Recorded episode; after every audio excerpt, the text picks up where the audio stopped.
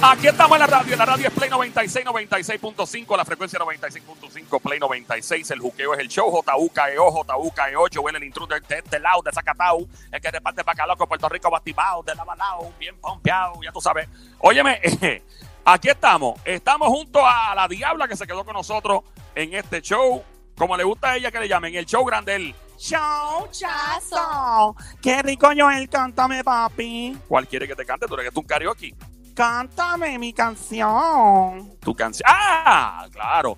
Ponte perraca, ponte perraca. Ponte perraca, me pongo perraca. Para el que no sepa, perraca es una mezcla entre bien perre, bien. ¡Eje! No queremos la descripción.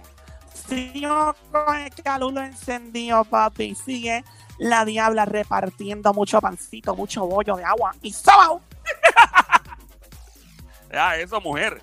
Ay, Dios mío, pórtate bien, pórtate bien. Es la que hay.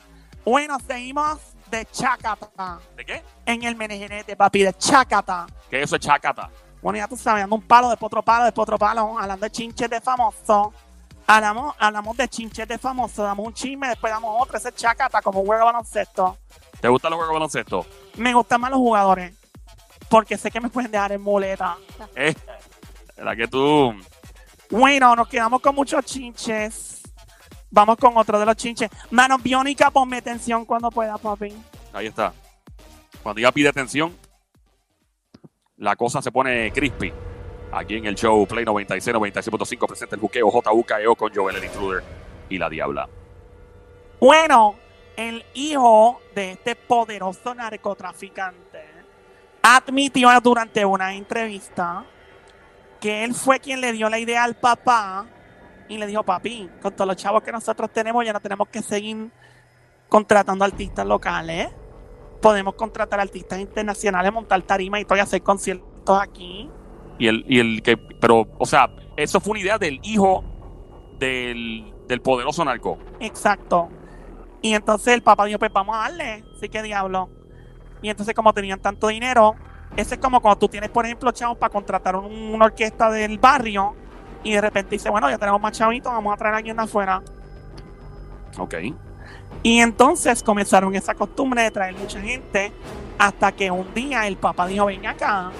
Y si yo contrato a Michael Jackson, lo secuestro y después pido un montón de chavos de vuelta. Pero ¿cómo es posible? Hay que tener una babilla y, ser bien, tener una mente bien diabólica para pensar una cosa como esa, ser loco. Primero que Michael Jackson no dijera que sí. Eso, ese, ese es lo, lo, importante. Lo importante es que Michael Jackson obviamente dijera que sí, que, que obviamente dijera y accediera más si se trata de una persona de, dudosa reputación de hablar. Obviamente, todo el mundo sabía que un nebuleo aquí. Ok. Y estás hablando de Michael Jackson. Esto fue hace tiempo porque Michael ya falleció hace rato. Exacto. Bueno, pues se trata nada más y nada menos. Recuerda que este hombre, él hacía conciertos en su hacienda y habían rumores de que, por ejemplo, si él le gustaba una canción, él ponía a la gente a cantar la canción 20 veces. Se habla, se ha rumorado de artistas locales de PR de Puerto Rico que fueron ahí, si es donde yo creo que es. Yo creo que tú estás pegando donde es, porque no hay otro lugar que no sea la Hacienda Nápoles en Colombia de Pablo Escobar. ¡Wow! Puede ser que Pablo Escobar quiso contratar a Michael Jackson. A mí no me sorprende, contrató al Chavo el 8, a todo el corillo. Pero Michael Jackson, ¿de él escuchaba esa música? No me parece. Yo creo que es el fronte, nada más de decir, yo traje a Michael Jackson a mi casa. Pero se le iba a costar un par de pesos. Pero ponle, ponle que Michael cobrara, digamos, un número, un millón de dólares por concierto. Vamos a poner que eso posiblemente cobraba. Que, que Pablo le diera tres millones. Era tres millones para Pablo Escobar era como coger un chavito del piso eh, de una alcantarilla. Para él eran tres millones eso. ¿Tú te imaginas a Michael Jackson en la hacienda de, de Pablo Escobar? Ay, María, mijo, eh, ¿podría usted ah, eh, dar una vueltica de esa y cantarme una vez más la canción de Thriller? Cánteme una vez más, pues.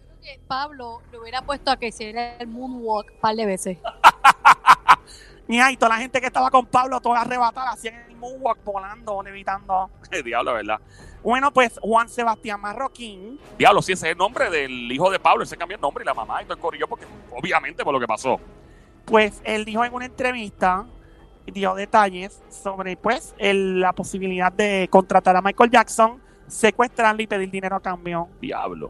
O sea que Mike, eh, Pablo tuvo allí artistas grandes de la música. O sea, aparte de traer al chavo del 8, que la gente dirá, ay, el chavo del 8. Óyeme, el chavo del 8, tener a Roberto Gómez Bolaño ese corillo en un sitio en esos años era el equivalente a tu contratar hoy día a actores de la comedia internacional más fuerte que existe y traerlos a tu casa a janguear.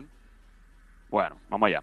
Bueno, pues la cosa es que este chico dijo que el papá quiso contratarlo para que viniera directamente a la hacienda Nápoles eh, y ha confesado también, a lo que añadió, también tenía el poder de secuestrarlo en los Estados Unidos. Wow. ¿Sabes que eso, eso se dijo? Y de hecho, eso, eso está, eso está en documentales de eh, la ex narcotraficante, ya falleció Griselda Blanco, que fue peor, dicen que fue peor que Pablo. De hecho, dicen que ella reclutó a Pablo Escobar en, en, la, en el negocio.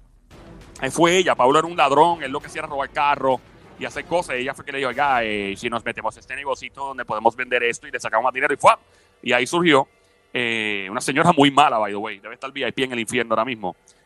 Eh, pues muy mala, o sea, muy, hizo muchas cosas bien malas en Nueva York, en Miami. Ella salió de la cárcel y fue asesinada en Colombia cuando regresó. Eh, se habla de que esta señora tuvo planes durante, cuando estuvo encarcelada en California, ella tuvo planes de secuestrar al hijo del expresidente de los Estados Unidos, John F. Kennedy, eh, quien también, que lamentablemente falleció, el, el hombre falleció en un accidente aéreo, pero también tuvo planes de secuestrarlo para usarlo como herramienta para que la liberaran de la cárcel. Pero tú no crees que eso le complica más a ella el, el haber tenido la intención de secuestrar a alguien tan poderoso. Hace que tú estás hablando de personas que, que básicamente no le tienen miedo a las consecuencias. Y esta señora era, ya había hecho de todo, había, había matado a un esposo ella misma, creo que mandó a matar a otros. Son gente que tienen unas mentes muy diabólicas. Y ella dijo, yo voy a secuestrar al chamaco o al tipo en ese momento. Tuvieron al, al hombre por poco y lo secuestran en Nueva York, pero fue, una, eh, fue que casualmente le estaba paseando el perro solo, porque él era muy humilde, muy chévere de calle por ahí. Y había una patrulla de la policía cerca casualmente y los tipos no pudieron hacerlo, pero ¿La intención de ella cuál era? secuestrarlo y usarlo como ficha de negociación para ella salir de la cárcel. No creo que se hubiera pasado. Bueno. Le iba un deal más. No, Porque si tú, tú tienes al tipo, lo tienes en algún lado. O sea, yo creo que, aunque hay una, hay una política de los Estados Unidos que no se negocia con terroristas, aunque ella no es clasificada terrorista, no era, era narcotraficante, pero una vez tú puedes, o sea, eso es un- un- una cuestión, una discusión muy a fondo, pero bastante diabólico los, los planes que tenía Pablo Escobar según la entrevista entonces del hijo. Ya, Y él habló también, el hijo de Pablo Escobar habló que mientras ellos estaban escondidos tenían 4 millones de dólares cash en efectivo y se estaban muriendo literalmente de hambre porque no podían salir a comprar cosas porque esos eran los tiempos en los que los estaban persiguiendo y no tenían el chance de salir a la calle a comprar comida y tenían 4 millones en efectivo cash al lado de ella pero no podían al lado de ellos pero no podían cruzar la calle a comprar comida ¿Eso era quién? el hijo de Pablo Escobar dijo que cuando estaba con su papá y la familia entera, que hubo veces que se morían de hambre porque estaban siendo perseguidos no podían comprar comida. Pero no podían enviar a alguien a que les trajera comida. No tenían a nadie, estaban solos. Esos eran los tiempos, y cuando Pablo estaba huyendo, que él andaba solo, él no tenía mucha gente cerca, porque le habían matado a todo el mundo, los habían arrestado. Yo me acuerdo, de eso está en documentales. So, técnicamente, tú tener un montón de dinero cash en tu casa, todo el dinero del mundo, tenerlo al lado, poder abrazarlo. Y yo he escuchado historias de que eh, había frío, porque eso se habla en los documentales y en la serie, que tenían frío y empezaron a quemar el dinero literalmente en fuego para tener calor. Wow. ¿Qué, qué lo que era esa, verdad? Tú tener todos los chavos del mundo y estar tan infeliz. Yep. Bueno. El tipo tenía leones y tenía cocodrilo, hipopótamos y toda la hacienda de Nápoles. Es una cosa increíble. Los tenía allí en el momento que estaba pasando hambre. No, ya no, no va. Porque No, ahí me, me viene peta y me echaba a mí. Bueno, sí, pero imagínate, uno nunca sabe. Buena pregunta. Ya, excelente pregunta. Bueno, pero esas son las cosas en ese negocio y en esos momentos, en la época de los 80 y 90, eso estaba bien loco. Sí, estaba, estaba a otro nivel, estaba bien feo de él. Ahí, y obviamente le, le trajo mucha, mucha negatividad a Colombia, un país tan, tan lindo, mano, con tanta gente buena. Y obviamente le trajo este, esta imagen al país, que nos ha pasado a nosotros los boricuas también. El país con el crimen, pues la gente nada más ve eso y no ve la gente, las cosas buenas. Y pues es lo lamentable de, esta, de estos sucesos violentos y de ese perfil. Pero no todos los países tienen gente, to- no todo el mundo es malo en un país, contrario, hay más gente buena que mala. Pero lamentablemente son los malos los que toman el protagonismo. Vamos a pasar algo más, Diabla. Ya, papi. Aquí tengo info y demuestro la otra cara de la moneda de Arcángel. Ay, tan bello. Me encanta su barbita. Debe picar bien duro. ¿Te gusta? Eso es lo más que me gusta, amiguita. Bueno, vamos a escuchar en estos momentos una faceta no escuchada de Arcángel antes y es Arcángel el cocinero, Arcángel el chef. Hablando de comida, Mano Biónica hay un video que se ve como violetoso, bien violeta, con un chico parado. Mira, ¿a ti no te gusta la pizza fría? Donde yo le doy. Es que tú sabes que uno gordito no ve mucho eso. ya tú sabes. Yo le doy a la pizza fría y con ketchup. Ya, con ketchup. Yo le meto ranch a la pizza. Ey, eso es de Nueva York, eso es New York. Yo le meto ranch a la A pizza. la pizza caliente, échale ketchup. Lo voy a hacer. No, no, No. no. no. Yo le meto Pero yo lo pruebo. Pero yo no lo voy a matar. Sí, eso es lo que yo le digo. Ah, que tú haces una mezcla rara. Y yo, mi hermano. cabrón, Tú te has metido sustancia a tu cuerpo que tú no sabes si tú miras para atrás. eso. Que... Papi, yo pruebo todo. Niñito. Yo he comido pizza hasta con miel de abeja. Viene un pancito que tiene pasa adentro. Claro. Ese pancito tú le metes jamón. Yo sé, queso. Caliente y después mostaza con pasa. Sí, sí, eso Wow. sabe esta salchicha, oye, con la salchicha. La fríos. Y con un- una tacita de esas de café. La lleno de miel de abeja. Debe saber bueno. Riquísimo. Es como lo desayuno. Sí, por eso es que te sí, digo. sí, vale, Está la vale. salchicha por lado y se te mezcla con el siro y eso.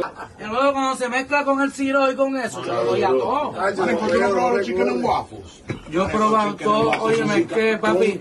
Con el pollo, con el sabes y esto. El sweet and- la mezcla de sweet and sour viene de ahí, en tu mezclar este lo dulce con lo Eso es lo salado. que a mí más me gusta, bro. A que si vas a, un restaurante bien caro y te comes una pechuga con salsa de guayaba o de mango, lo ves, pues es lo mismo, salado con dulce. Ok. Wow, que Dios mío, no conocí esta faceta de Arcángel. Yo con mucho gusto le como la salchicha. Mira. Pero diablo. Con, con, ay Dios mío, con miel de abeja al lado. Pero tú vas a seguir. Pues claro que voy a seguir, amiguita. Yo no le voy a parar a Arcángel. De chef para mí, yo le como lo que sea a Arcángel. ¿Tú le comes la salchicha al cángel? Seguro que sí. Le echo Miel, con miel y sin miel. ¿Cuál quieres? ¿La da o la regalas? La que tú quieras, mami. Me lo llevo enredado como quiera. ¡Nos fuimos, Sónico!